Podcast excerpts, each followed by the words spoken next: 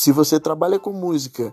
e está sofrendo com problemas de insônia, vem comigo nesse podcast que eu vou passar muitas dicas legais que vão te ajudar a ser muito mais produtivo e fazer o seu dia valer muito mais a pena.